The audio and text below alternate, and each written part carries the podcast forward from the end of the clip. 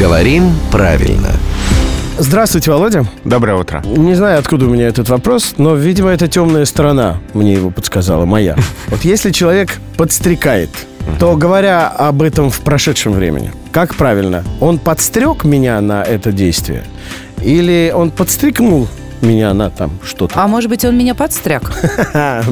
Нет, все гораздо проще. Да? Ну, во-первых, от глагола «подстрекать» прошедшее время подстрекал, а от глагола «подстрекнуть» — это другой глагол, прошедшее время подстрекнул. Подстрикнул. всё. Да, здесь сохраняется «ну», здесь оно не отваливается, поэтому подстрекнул.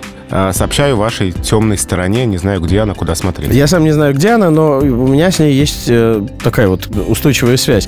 Сторона! Слыхала? Это был главный редактор Грамм-Тру Владимир Пахомов. И не спорь. С ним спорить себе дороже. А Володя появляется здесь каждое буднее утро в 7.50, 8.50 и в 9.50.